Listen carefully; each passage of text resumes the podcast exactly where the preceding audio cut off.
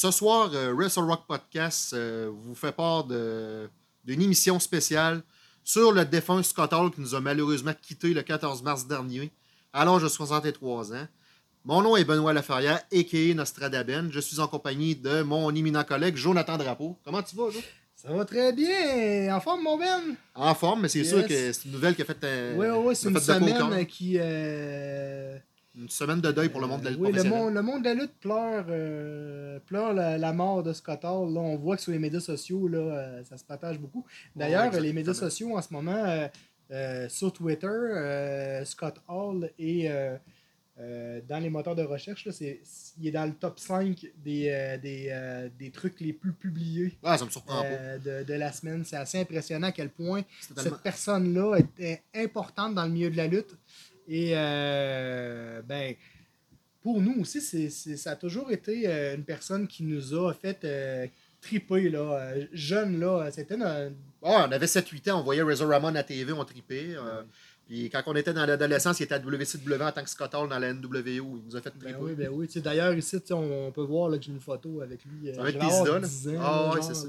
J'étais backstage, puis j'avais eu. euh, La chance de faire photographier avec, ton idole des de contacts. Ouais, ouais, ouais. J'avais rencontré plein, de- plein de personnes. Bref, euh, c'est triste pour nous, mais euh, on lève notre verre à notre, à notre ami Scott. Euh, Scott Hall, euh, qui. euh, Une bière a été faite à son effigie il y a à peu près un an. là. C'est euh, Gose Camerise Basilic euh, de, du, de la brasserie euh, Ralbuck. Ralbuck qui, euh, qui euh, ont euh, fait une belle bière euh, à l'effigie de Scott euh, euh, au Camerise. Alors, euh, on boit ton honneur, mon Mr. On va Hall. poser en peine une petite shot à ta Yes. santé. Alors voilà, rentrons vivement dans le sujet, mon ami, parce que euh, Dieu sait que. Euh, On- on a du pain sur la planche, comme on dit? Scott Hall, a.k.a. Razor Ramon, on a fait beaucoup euh, de belles choses. Donc, je peux y aller? Ben oui, vas-y. Yes, alors, euh, euh, Scott Hall, de son vrai nom, est né le 20 octobre 1958 dans le comté de Sainte Mary, dans le Maryland, à environ 70 000 euh, du sud, dans le fond, euh, près de, de Washington. Ouais, la capitale de Washington. Et puis, euh, ben, il a commencé sa carrière, dans le fond, en euh, rencontrant euh, Dan Spivey, puis... euh, euh, Ouais, il était entraîné par Dusty Rose, il me semble. oui, oui, oui, exactement, exactement. Mais juste avant ça, cher auditeur, euh, Benoît, tu pourras euh, nous euh, mentionner une anecdote. Ouais, une anecdote. Parce que je ne sais euh, pas si vous le savez, mais on a manqué euh, très près euh, de ne pas pouvoir voir euh, ce lutteur-là euh, grandir avec nous euh, dans la lutte professionnelle. Disons que cet événement-là a fait qu'il a pu faire partie de la lutte. Ben, c'est ça. Ben, Ouais, les, ouais, les ouais. résultats de l'événement que je vais Yes. présenter, euh, grâce à. Ben, c'est ça, grâce à. Ben oui, ben oui, dis-le dans tes mots. Ouais, c'est ça. là. Avant de débuter dans le monde du catch, Scott Hall euh, a été accusé de, de meurtre au deuxième degré. Euh, dans le fond, il s'était chicané avec un gars euh, à l'extérieur d'une boîte de nuit. Le gars, il aurait comme pointé un gun sur lui. Il était portier, je pense. Hein? Ouais, l'enfant de même, en tout cas, ça dit pas qu'il était portier, mais je pense que oui. Puis là, il a réussi à désarmer le gars, puis là, le coup est parti tout seul, il a tiré le gars, mais en tout cas. euh, Le coup aurait parti. Bref, Parce qu'au deuxième degré, c'est. euh, il avait pas prévu de tuer le gars, là. non, non, non, c'est ça. C'était. Il est pas arrivé dans le banc, il a Puis, pas euh, tiré dans la selon tête, là. justice, euh, c'est. euh, Meurtre au deuxième degré. C'est un meurtre au deuxième degré, mais ça a, pas, ça a été justifié comme étant une légitime défense. Donc, euh, il n'a pas fait de prison, puis tout ça. Fait que- Ben, il, a fait, euh, il a pas fait 2-3 jours de prison, il me semble j'ai lu ça Ah, quelque part. sûrement, mais tu sais, il- sinon, il aurait été en dedans pour le reste Ouais, a- ben, gars, dans le fond, il a passé en cours, puis il a été relâché. Les, les accusations étaient tombées, faute de preuves. C'est ça. voilà, donc... euh, Il a également eu des, des problèmes d'alcool et de drogue. Ça a nuit à sa carrière, autant personnellement que professionnellement. On en parlera plus tard, là. Ben, mettons que ça l'a empêché d'être un Hogan de Rock, euh, ouais, Steve Austin. C'est là. sûr, c'est sûr. Mais euh, c'était quand même un grand des grands. Ah ouais, ça c'est. Toujours été euh, Le derrière. Double les of le famous pour rien. Exactement. Donc, le début euh, de sa carrière de lutteur professionnel Ouais. s'est fait dans le territoire euh, de la NWA en Floride en 1984. Euh, dans le fond, euh, il y a rapidement eu une rivalité avec euh, le défunt Dusty Rhodes. Et puis, il a également fait équipe avec Dan Spivey, qui on a connu brièvement à la WWF dans le personnage de Waylon Mercy. Ouais, exactement. un, un fou braque là, qui se tenait proche des parcs d'enfants. C'était un petit peu weird. Ça ressemblait presque à un pédo. un peu. Ouais, mais vous avez juste à écouter notre émission sur les pires gimmicks. Elle est toujours disponible sur les réseaux sociaux. Et euh, dans le fond, ils ont eu l'opportunité de, de- d'avoir une chance au titre par équipe de la NWA. Central State. Euh, ouais. Euh, puis il a fait une brève euh, apparition aussi à la Jim Crockett Promotion Ouais. euh, dans le personnage du Coyote. là. Mais tu sais, Euh, il n'y avait pas trop d'avenir. C'est ça qu'il a transféré dans la Central State. C'est ça, exactement. Et puis, euh, rendu euh, dans la Central States, ben, il y a eu euh, la chance euh, avec Dan Spivey de, d'être, de pouvoir conquérir le titre par équipe de la NWA face à Marty Jannetty Il fallait le plugger, et Bulldog Bob Brown, mais sans succès. OK. Dans le fond, là, on va parler du chapitre de son passage à la AWA de 1985 à 89. Il a, il a débuté à la AWA, l'American Wrestling Association, du Grand Vern Gagné dans le territoire du Minnesota, sous le nom de Magnum Scott Hall et plus tard celui de Big Scott Hall. Il, s'agit en tant- il agit en tant que face et devient très populaire auprès des fans. Le promoteur de Vern Gagné, frustré que son ancienne vedette Hulk Hogan soit parti à la rivale WWF de Vince McMahon, veut faire de Hall le successeur du Hulkster comme top face de la compagnie. Il a même demandé à Hall de copier le style de son ancienne vedette dans le ring. Scott Hall a également catché au Japon dans cette période-là, Ouais, ouais. où il a lutté à plusieurs euh, reprises pour la fédération vedette du pays, la euh, la New Japan Pro Wrestling, fédération encore active aujourd'hui, puis qui... euh, Ouais, puis notre importante, c'est entre, dans le fond, euh, 87 et 90, hein, si je me souviens bien. ouais, dans ce coin-là. Yes. Scott euh, Hall a euh, lutté en, en équipe avec Kurt Hennig, le défunt Mr. Perfect. Le grand Mr. Et Perfect. puis, euh, de, et euh, c'est avec ce dernier qu'ils ont euh, réussi à remporter le titre par équipe de la AWA dans un live event à, euh, à Bucarest, au Nouveau-Mexique. Albuquerque. À Bucarque. Oh, À. Bucarest. Non, Bucarest, en- Ouais, je me suis trompé. c'est en Roumanie. Euh, le 18 euh, janvier 1986, Ouais. face à Jim Garvin et Steven Regal, qui s'appelle maintenant. euh, Ah non, ça n'a rien à voir avec Non, ça a pas rapport. Steve Regal, rien à voir avec William Regal. Ok, ok. Mais c'est correct. Ils ont gardé le titre pour une durée de 100, presque 120 jours. Ouais, c'est- intéressant. là. Avant de le perdre euh, face à euh, Buddy Rose, tu te souviens de Buddy Rose? C'est lui qui faisait L'exécutionneur. Ah, ben, 1. Et euh, Duke Summers, le 17 mai 1986, lors du AWA All-Star Wrestling à Am- Amford, Amen. Ah. à Hammond, en Indiana.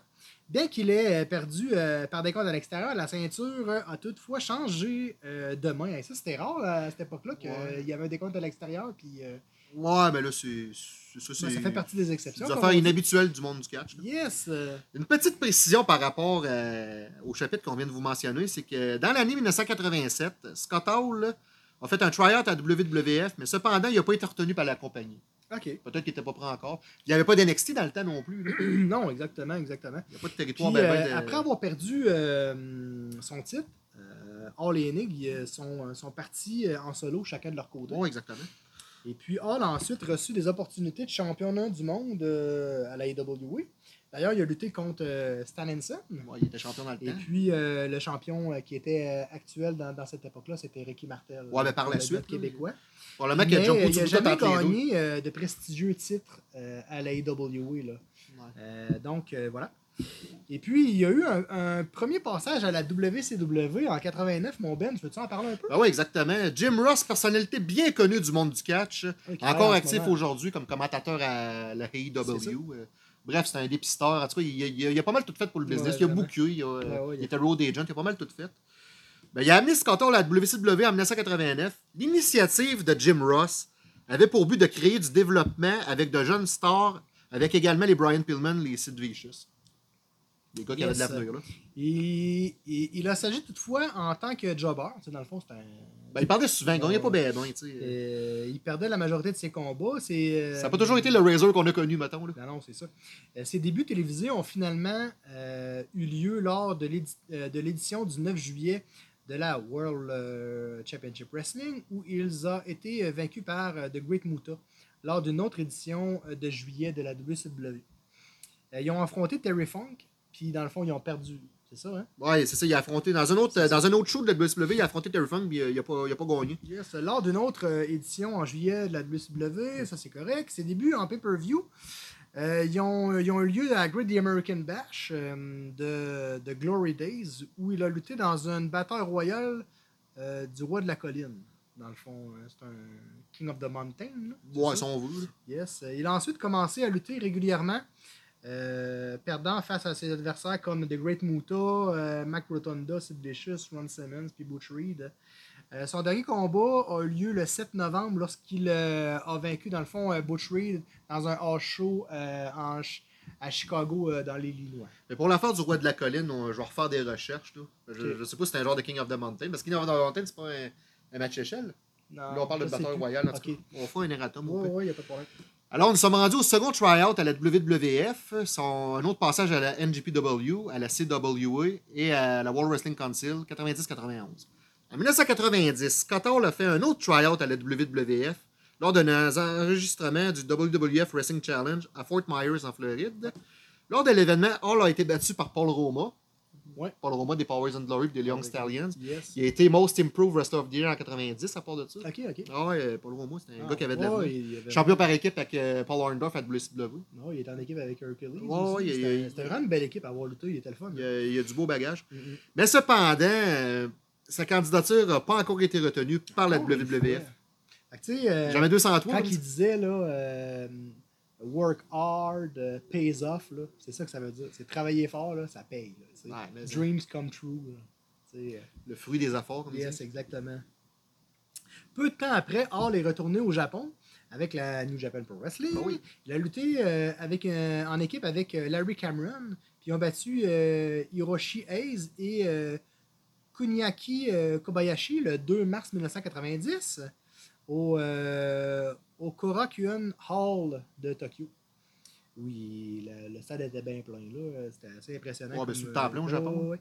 On pourrait d'ailleurs partager ce combat-là à un moment donné. Euh, le il a lutté plusieurs fois euh, pour la compagnie, euh, je pense que je l'ai ici, euh, fois pour la compagnie japonaise face à certains adversaires, dont le, le défunt Bam Bigolo, Koji Kyoto, puis Nord le, le barbare. La Berserker. Ouais, le, le Berserker. Et Shinya Hashimoto.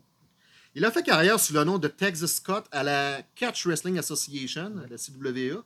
Euh, Catch Wrestling ou Championship Wrestling, en tout cas. euh. Yes. Ah non, Championship Wrestling Association, c'était pas la, la fédération à Joe Onyx, c'est que t'avais Moonlight comme gérant. Ouais, ouais. Ah, ça doit être la catch, ok, c'est beau. Lors du tournoi Catch Up 90, le 22 décembre 90, à Bremen, en Allemagne, devant 6000 fans, Hall a perdu face à Soul Taker lors de la finale du tournoi. Ce show de lutte a présenté le match de retraite d'Otto Vance, ainsi que certains talents à l'œuvre, dont Terry Funk, Bull Power, qui, Qui Vader. ouais, temps. Chris Benoit, euh, malgré ce qu'il a fait, ça restait un bon lutteur, ouais. David Taylor, euh, Fit Finlay et Akira Nogami. En 1990 et 91, Hall a catché dans la Fédération populaire, euh, la World Wrestling Council. Portoricaine, ouais. Yes, euh, d'ailleurs, que vous pourrez entendre dans notre émission sur Bruzo Brody, la World Wrestling Council. Ça brassait pas mal Ah oui, c'est. euh, dans les Caraïbes. là. Euh, et puis, euh, le 3 mars 1991, il a battu euh, Miguel Pérez Jr. pour le championnat WWC.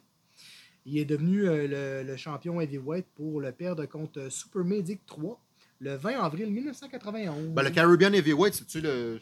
T'as-tu le World Heavyweight? Eux autres, ils disent le Caribbean. ouais, ouais. Bon, c'est Parce que c'était genre un titre intercontinental, mais en tout cas. Donc, on va parler de son retour à la WCW 91-92. Après avoir lutté dans un dark match le 29 avril 91 à Atlanta, en Georgie, lors d'un enregistrement de la WCW, Hall a fait son retour officiel à la WCW avec un nouveau nom de Diamond Stud. Un personnage similaire, genre arrogant, un peu style Ravishing Rick Rude, genre de gars qui invitait des femmes pour les embrasser sur le ring. Ouais, ouais. Ok. Il avait comme manager DDP Diamond Dallas Page parce que DDP a commencé manager, il n'a pas Oui, commencé en tant que lutteur. exact. À la AEW tout, Oui, il a commencé. euh, DDP, là, il a commencé sa carrière de lutteur très tard. Ouais, il avait genre qu'il 35-36 Ouais, c'est ça. Il avait notre âge, c'est Ouais, ouais, c'est ça. Euh, ok, euh, il avait comme manager DDP et a fait sa première apparition le 19 mars lors de Super Bowl numéro 1. Dans son premier match, il a gagné face à Tommy Rich lors de l'épisode du 14 juin de Clash of the Champions 15 Knoxville, USA.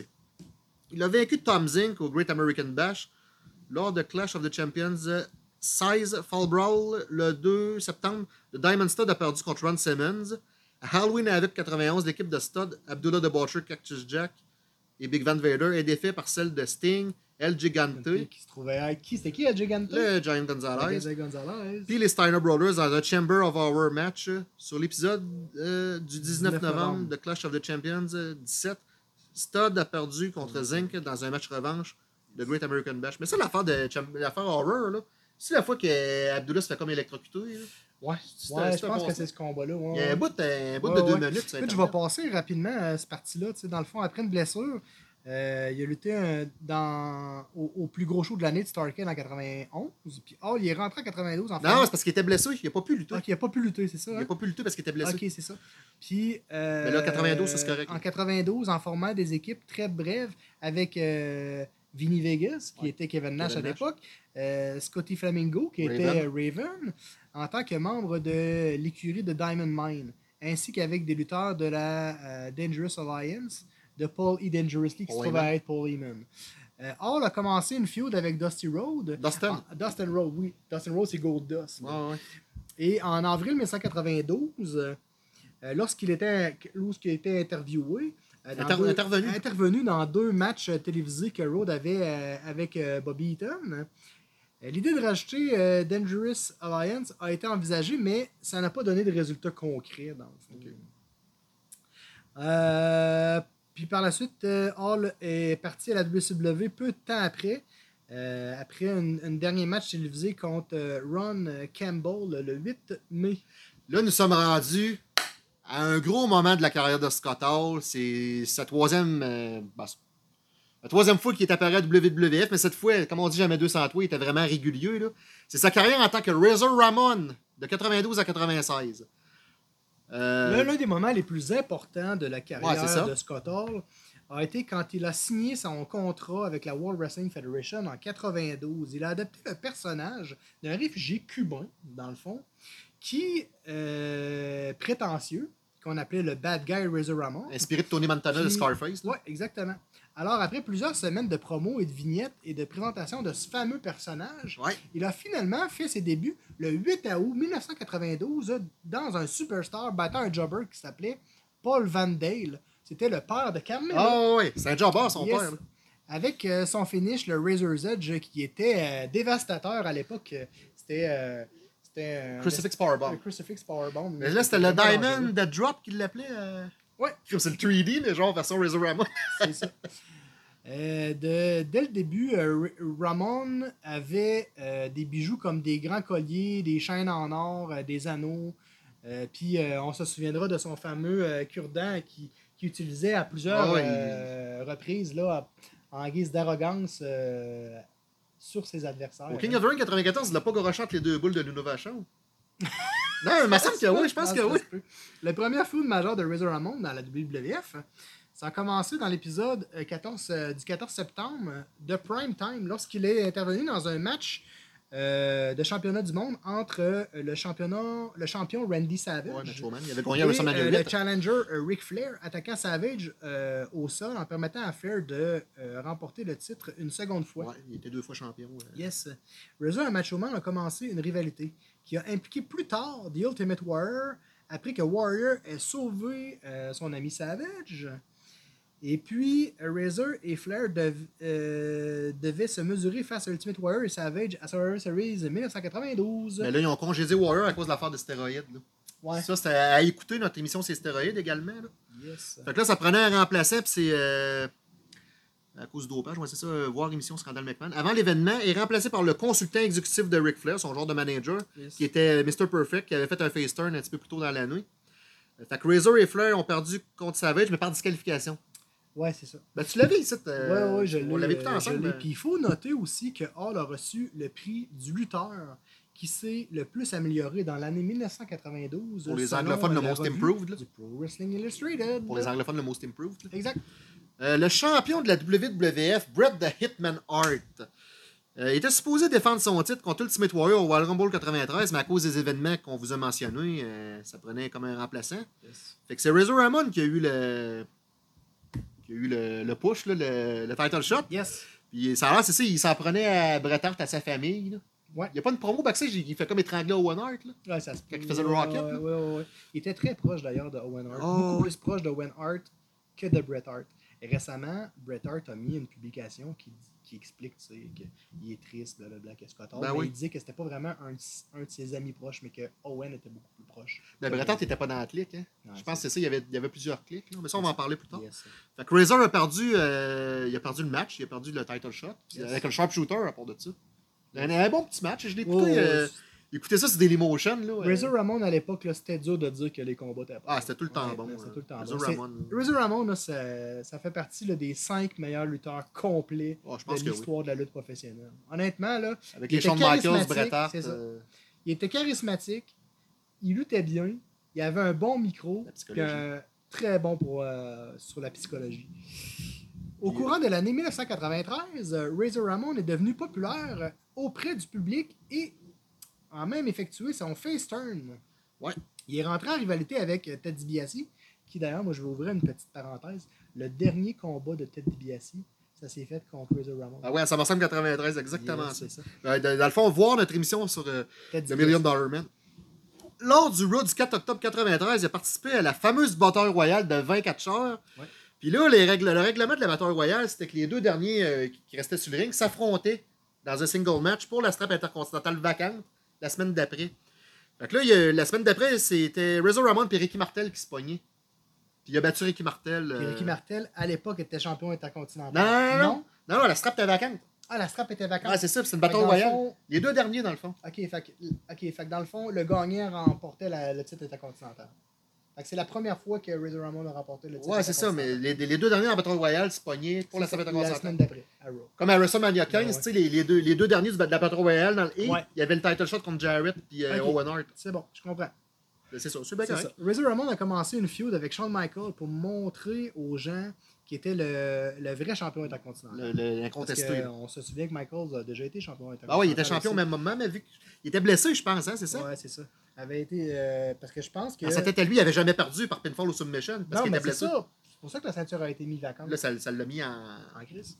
C'est ça. Il avait jamais perdu officiellement, selon lui. Yes. Puis là, on sait qu'est-ce que ça a causé comme Mais résultat. ça a découlé d'une belle rivalité Ah! et de, de- deux des meilleurs combats de l'histoire de la lutte Ah, professionnelle, dont euh, le match, euh, deux euh, combats mémorables d'échelle. Une échelle à l'époque, c'était une échelle. Hein, C'était la première fois, je pense, que c'était Ouais. à WWF, en tout Ouais, cas. exact. Peut-être qu'il n'avait eu au Japon dans le temps. Yes.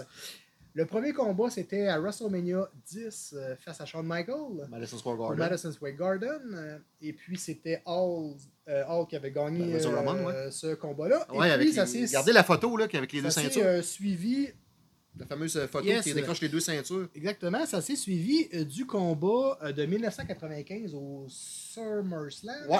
C'est Michaels qui défendait sa strap, puis là, c'est, euh, il avait conservé sa strap. Exact. Il est pas aussi bon, mais il est très bon pareil. Oh, il, est ex- il est excellent. Ouais, c'est un, Il 9, est un bon excellent. 9 sur 10. Ça, c'est un Puis- 10 sur 10 à. WrestleMania. Puis, euh, on pourrait noter que le combat de WrestleMania, ce match a été élu le match de l'année de 1994 selon le Pro Wrestling Illustrated. Ah avec raison. Euh, voilà. Lors de l'épisode du 30 avril de la WWF, il a perdu le titre intercontinental contre euh, le bodyguard de Shawn Michaels, qui était euh, à l'époque Diesel, c'est ça? Ouais, Diesel, exactement. À SummerSlam 94, Razor, Razor Ramon, dans le fond, avait euh, avec euh, la légende euh, des Bears de Chicago, Walter Payton. Tu sais ce qui est arrivé à Walter. Payton? Non. Walter Payton, là, c'était un gars qui avait le cancer du fouet, OK? Il attendait une greffe du fouet, il l'a pas eu encore. Il l'avait pas eu encore, la, la liste était trop longue, puis il est mort Ah, en ouais. 99. Mais il avait annoncé en conférence de presse qu'il avait le cancer du fouet, puis que... Il a battu Diesel et gagne la WWF Intercontinental Championship pour la deuxième fois. Que là, c'est là que Razor Ramon a gagné deux fois. Ben, Sean avait fait un switch de musique par accident. Yes. Euh, Il, il tenait, il tenait Razor Ramon, puis il s'est tossé. On est rendu à deux parce qu'on se souvient qu'il a gagné quatre fois le titre. Un record de l'époque. Euh, yes. Au Survivor Series 1994, est-ce que tu veux nous parler de ça? Ouais, c'était le capitaine de l'équipe euh, nommé les Bad Guys, qui était composé de lui-même, One Two Three Kid, Davy Boy Smith et les Head Shrinkers, Fatou et Sione. Yes. Ben, Sione qui était Barbarian. là. Ils ont affronté les Teamsters, Shawn Michaels, Diesel, Owen Hart, Jim Neidhart et Jeff Jarrett. Ramon a fini par être le seul survivant du match. Il était tout compté out. Ouais, ouais, vraiment. Euh, ça a eu euh, comme conséquence une rivalité avec Jeff Jarrett qui a conduit à l'année suivante au Royal Rumble 95. Puis là, euh, Razor Ramon avait perdu euh, contre Jarrett euh, au Royal Rumble ça. 95. 95. 95. Il avait gagné, mais je pense qu'il a reparti le match. Ouais, c'est ça, il est reparti le match. Puis là, Jarrett, il a, il a fait un petit paquet, un 2-3. là. Yes. Une crosse, là. Ensuite de ça, Razor. euh, oh, excusez. Euh, ouais, match revanche à WrestleMania 11, vas-y donc, man. Yes, Razor a affronté euh, euh, Jeff Jarrett dans un match revanche pour le championnat intercontinental lors de WrestleMania 11. Donc, c'est l'année suivant le, le, le match de- avec Michael. Ouais, ben Hartford Connecticut. là. Yes, gagnant par, dans le fond, il a gagné par disqualification lorsque l'assistant de Jarrett, qui était le roadie, qui Ouais. est JC James, le road Ouais, dog, le Road Dogg, ben ouais. Euh, est intervenu durant l'affrontement. Jarrett a euh, conservé le titre. euh, car un titre ne peut pas changer de main euh, par décompte ou euh, disqualification. Puis, tu sais, on se souviendra que par, par la fameuse rivalité de Razor et de euh, Jeff Jarrett, c'est promis de en show en show. Là. Ouais. Tu sais, euh, je me souviens, moi, de, de l'avoir vu à Québec, là, euh, Jeff Jarrett contre, euh, contre Razor Ramon. Ouais, J'ai mais des photos que je pourrais vous partager d'ailleurs. Je te dirais que de mémoire, dans le Pro Wrestling Illustrated, c'est la troisième et la quatrième Feud of the Year, Jeff Jarrett contre Razor Ramon. Toujours avec la strap intercontinentale en jeu, ils ont une grosse rivalité. Yes. D'ailleurs, Razor il a battu Jeff Jarrett dans un match en échelle lors d'un house show à Montréal le 19 mai 1995 T'étais-tu là? Non. Non. Euh, pour remporter euh, euh, son troisième championnat intercontinental de la WWF. Razor Ramon a été le premier homme à remporter trois fois le titre intercontinental. Puis le 29 mai à Trois-Rivières, Le 21 mai. le 21 mai, excusez-moi, Non, c'est pas à Trois-Rivières, il a perdu le titre face à Jeff Jarrett dans un house show. Le 9 juin, Razor Ramon a subi une blessure aux côtes lors d'un match échelle revanche contre Jarrett. À cette époque, il avait formé une petite alliance avec euh, le portoricain Savio Vega. Là. Yes. Puis, euh, tu sais, pendant le, le tournoi du King of the Ring, là, euh, ben, il avait géré Sa- Savio Vega. Là. Ouais. Puis là, Savio Vega s'était rendu en finale contre Mabel, puis c'est Mabel qui avait gagné. C'est ça. Tu te rappelles de ça? King. Mabel, c'est les esclaves qui le transportaient. Là. Non. Ils pesaient 500 livres. euh. puis ils ont eu une chance contre. Euh, euh, peu, ils ont- eu une chance à In Your- euh, euh, In Your House, hein. Ouais, ils ont perdu contre euh, euh, Men on Mission, Mabel et Mo, à un Lumberjack match. Euh, Ils ont In Your- perdu In Your House Lumberjack. WWF par équipe face à Owen Hart et Yokozuna. à l'épisode d'un- 7 d'un du Raw. euh, C'était ouais, Raw. C'est ça. SummerSlam 95, on en a parlé, le fameux Yes, match échelle. exact. Ensuite, euh, Razor Ramon a battu Dean Douglas à In Your House euh, 4 pour remporter le championnat intercontinental après que Michaels venait de perdre le titre contre ce dernier. Cette victoire a fait de lui le premier quadruple champion intercontinental de l'histoire de la compagnie de Stamford. Mais Dean Douglas, c'est Shane Douglas, il avait Ouais, gardé ouais. quoi, 2-3 jours, il n'avait pas gardé Ouais, il longtemps. n'avait pas gardé longtemps. là. Après ça, au Royal Rumble 1996, il a perdu le titre euh, intercontinental face à Goldust, qui était euh, dans un hype, hein, auprès, un après une interférence de, de son ancien collègue, le One Two Ouais, Three de Kid, kick. Puis qu'il on se souviendra aussi que le One Two Three Kid, hein, euh, il a été mis over grâce à Razor Ramon. Ah ben oui, c'est c'est un de ses bons chums. Ouais, mais One Two Three Kid, là, je sais pas si tu te souviens comment il est arrivé dans la lutte professionnelle, mais tu sais, c'était comme un gars dans la foule, me semble. C'était pas un. Ben, au un- début, il C'était un kid qui avait battu Razor Ramon dans un Raw. Il est arrivé nowhere, il avait battu Razor Ramon. Puis là, parce que Razor Ramon, à cette époque-là, là, c'était comme le gros leader, puis personne l'avait comme battu. C'était le gars à battre, tu sais. Puis lui est arrivé, le kid, puis il avait battu euh, One Two Three Kid. Là, ça avait le, le, le, le, le toit de- du, du Raw, là, euh, il voulait lever de terre tellement que les fans étaient fous. Là, il a viré face parce que Ted DiBiase, c'était comme péter, pa- payer sa gueule. là. Ouais, c'est ça. Puis Razor Ramon, dans le fond, euh, devrait, euh, devait, au départ, Ramon devrait affronter Goldust dans un match revanche pour le titre à WrestleMania 12 Ouais, ça dans- aurait été bon, à ça. Dans un street fight, mais Hall a été suspendu pendant six semaines par la WWF en raison de ses problèmes de consommation qu'on a parlé juste avant. Ouais. Il est euh, retourné à la télévision le 28 avril dans un In Your House 7 où il a euh, perdu face à Big Von Vader, là, Vader Time. Là, on fera pas le procès d'un gars décédé, mais pour euh, si tu connais moindrement la lutte, euh, tu sais que Scott Hall faisait partie de la clique. C'était un groupe qui avait Scott Hall, Kevin Nash, X-Pac, Triple H et Shawn Michaels. Ce groupe-là, là, il était réputé pour se tenir juste les cinq ensemble, avoir des faveurs de Vince McMahon côté booking, puis de s'arranger pour nuire à des lutteurs qui semblaient représenter une menace pour eux autres, soit par l'intimidation verbale ou physique. Tu sais, PCO, je pense qu'il avait, il avait lutté contre Diesel, hein, ouais. puis il avait joué rough avec, je pense, Diesel. Ou Shawn aussi, je Ouais, ouais, ouais, ben en fait, euh, PCO en a parlé souvent dans des entrevues. Chris Candido et tout, il t'a pas aimé de la que, clique? Il était supposé d'avoir un combat à Montréal. Puis euh, Kevin Nash voulait pas. Kevin Nash avait dit à PCO asseoir ses coups de pied jackknife, un, deux, trois. Oui, oui, ça, ça, ça me dit de quoi, là? Puis euh, ça avait fait de la chicane. Ouais, c'était c'était comme, euh, Ouais, comme une coupe de claques à la gueule. Exact, exact. D'ailleurs, euh, on pourrait peut-être éventuellement. euh, je vais essayer de contacter Pierre Carl, ça serait cool de l'avoir Ouais, ben, avec nous à un moment donné. Ce groupe était réputé, bon, comme tu disais, pour faire un peu de merde. Là. Puis là, le curtain call, là, tu sais c'est quoi quand ils ont brisé le kayfabe, là? Ouais, ben regarde, Hall a été impliqué dans un incident surnommé le curtain call lors d'un spectacle euh, Madison Square Garden. Parce que Hall et Kevin Nash, membres de la clique, partaient pour la concurrente WCW. L'équipe avec Michael et Lévesque a rompu le kayfabe en célébrant et se faisant des colleux, une accolade sur le ring, bien que les personnages qu'il représentait étaient censés être des rivaux. Selon Hall, il était allé à WCW, non pas pour le cash, mais parce que WCW, il offrait des meilleures conditions de travail, puis je pense plus de semaines de congé. Yes, yes, yes. Il y avait un petit peu plus ce qu'il voulait. tu sais. Yes. Donc, euh, c'est ici que se termine la première partie de notre émission euh, spéciale sur Razor Ramon. Mon nom était Jonathan Drapeau. Euh, J'étais avec mon collègue euh, Benoît Laferrière, a.k.a. Nastradabin. Ne manquez pas la suite, euh, la deuxième partie du spécial Razor Ramon, hommage à Razor Ramon Scott Hall. Soyez des nôtres, l'action ne manquera pas.